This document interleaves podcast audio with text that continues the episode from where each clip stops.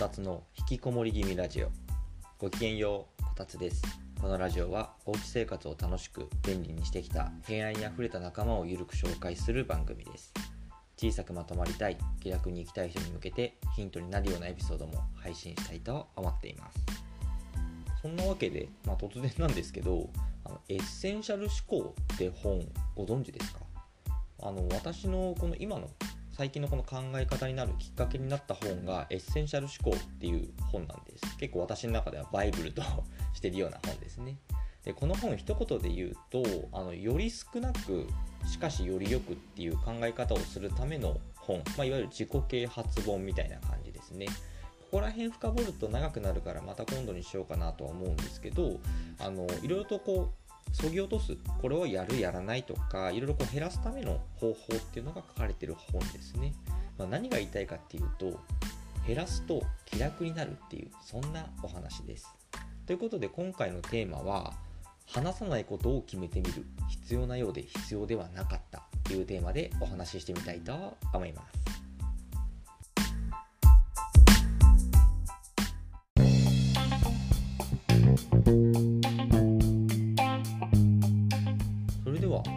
ないことを決めてみるという私の考え方についてお話ししていきたいと思います。私は冒頭で紹介したエッセンシャル思考という本を読んで減らす勇気っていうのが持てた。そんな感じですでこの話を聞いて、まあ、減らすっていいもんだねっていうふうに思ってもらえたら私としても嬉しいです。だってまあ減らすことでより良くなるんですからね。それで今回の話の中心となるのがこのエッセンシャル思考のま応用、まあ、派生みたいなその考え方で人間関係の悩みを減らそうっていうそういったお話が中心です。人間関係のストレスが減らせると仕事もプライベートも気軽にのびのびできるじゃないですか。だからそのためには人間関係のストレスを減らしましょうっていうそんな感じのお話です。で今回ですねお伝えしたいことを一言で言うと嫌な人とは全く話さなくて OK ってことです。よくあの嫌な人とは距離を置くとかあまり関わらないようにするとかっていう話聞いたことありますかね。私も言われたことあるんですけどでもそれじゃまだ甘いと思います。あの本当に一言も話さなくて OK です。なんなら挨拶もしなくていいです。ちょっと極端に思われるかもしれないんですけどこういう考え方に至ったそのきっかけっていうのがあの今勤めてる会社のま同僚っていうかかなり先輩で役職も上の人に私めっちゃ嫌われてるんですよ。めちゃくちゃ嫌われてます。えっ、ー、と、その方50代の方なんですけど、あの嫌がらせ受けてたんですよね。私今も30過ぎてるんですけど当時は20代だったんですが、えー、当時20代の私に50代の、まあ、先輩というか役職ついてる人が嫌がらせをしてたような そんな感じです。まあほんとちっちゃい内容だったんですけど例えば必要な資料とか情報を私に渡さないとか私からの電話だけ出ないとかメールは返さないとかあの返信してもらわなきゃ困るメールとかもなんですけどあとはそのお客さんの引き継ぎをしないとかでも何かあったらその対応しといてみたいなそんなのだけは回ってくるみたいな結構なんか細かい嫌がらせを受けてました、そんなことされたらね当然私も嫌いになっちゃうんですけどまあでも大人だし仕事だしまあ、同じチームでもあるし、まあ、さらに相手は役職も年齢も上の方ですから最低限でもこう、ね、仕事が進みやすいようにこう歩み寄る努力っていうのは、えー、してました。1年くらいですかね。1年間歩み寄ろうとしてたんですけどけど全く相手はこう歩み寄ろうともしないしなんならちょっと嫌がらせは悪化していきました。でしまいにはねちょっとあのやっぱり目に余ったのかこの私の所属してる、まあ、チームがいる部署で会議が開かれるほどになっちゃいました。こうたった1人のそのね言っちゃえばおじさんのせいで大人10人くらいが会議開くって相当ですよね。でここまでされて私はふとなんで私から歩み寄る努力しなきゃいけないのかなってやっとそこで初めて思ったんです。でそれで私はその方と全く関わらないっていうことを決めました。それまでそれなりに悩んでたんですけどもう関わることはしないでおこうっていうふうに決めるともう一気に楽になったんですよね。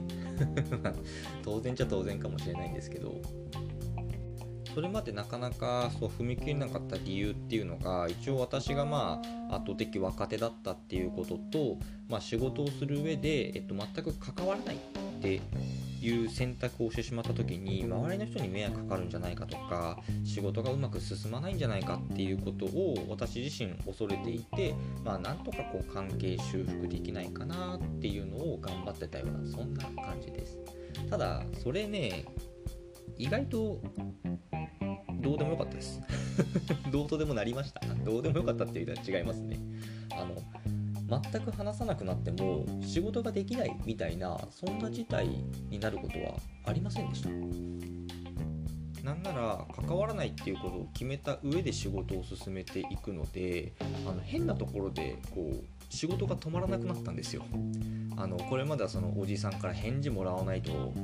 進まな進められないとかあったり、まあ、なんかこう聞かなきゃ確認しなきゃ進まないとかっていうのあったんですけど全部無視したらこれまで滞ってた仕事が一気に進むようになってあの人挟めない方が楽じゃんっていう風になっちゃったんですよね。それどころか関わることの方が支障があるっていうことに気づいたのでもうそれからは私全く仕事で絡まないような仕事の進め方をずっと今も続けてます。で話さないって決めたらもうあの徹底的に話さない方がいいです。もう挨拶もダメです。これはもはや意地になってるのかなっていう気もしちゃうんですけど挨拶をするような間柄だと例えば周りからもそうですし自分も普段挨拶してるしこれぐらいなら頼んでも大丈夫かなとかっていうその油断というか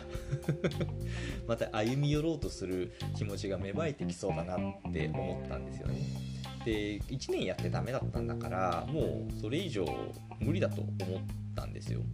だからそんな自分が油断しないようにもう挨拶すらしないもう一言も口聞かないぐらいの間柄っていう風に自分でも認識して周りにもそう思ってもらえたらわざわざまあ関わらせられるっていうんですかね。あのそんなこともないかと思うのでもう話さないと決めたら本当徹底的に話さない方がいいです。挨拶なんて絶対しちゃダメです、結論としては繰り返しますけど嫌な人とは全く話さなくて OK です。私はその嫌がらせをしてきたおじさんともう1年半は口聞いてないですね。結構長いですね1年半って。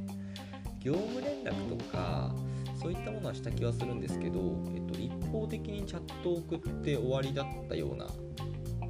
気がします確か。で一応返事は来たんですけど私は既読すらしてないですね。あの既読する理由もないですしね。なんか旗から見たら何意地になってんのよって思われるかもしれないんですけどでもそれくらい無関心でいられるようになると人間関係のストレスって皆無になるんですよ。今私が関わってる同僚の人たちはまあ大体好きな人です。まあ、好きじゃないとしてもせめてねなんかこう普通ぐらいの感情しか持ってないっていう人たちと、まあ、ストレスなくただただ楽しく仕事してる。そんな感じです。で結構その同じ職場でだからとか同じチームだからとかいろんなそのいろいろこう事情はあると思うんですけど話さなくても支障ないなって判断したら一言も口聞かない方がいいです。っていうか私は一言も口聞かなくなりました。でその結果ストレスもなくなりましたし一気に気が楽になりますよ。今回の出来事で伝えたかったのは、まあ、つまりですねその同じ職場だからとか共通の友人がいるからとかはもう関係ないですね。話さなきゃいけないとか関わらなきゃいけない人って実は自分が思っているより多くないのかもしれないです。だって私はその同じチームにいる一緒に仕事してるんですよ。一緒に仕事してるおじさんと口聞かなくなっても何も問題なかったんですからね。必要に思えて実は必要じゃなかった。なんてこともたくさんありそうですね。まあ、とはいえねあの私みたいにいきなり完全に無視するのは難しいかもしれないですね。だったらまあ簡単にできることとして、まあ、意識して3日間ちょっと話さないようにしてみるっていうのを、まあ、お試しでやってみたらいいんじゃないかなって思います。もし人間関係に悩んでるならなんですけど、まあ、話すとしても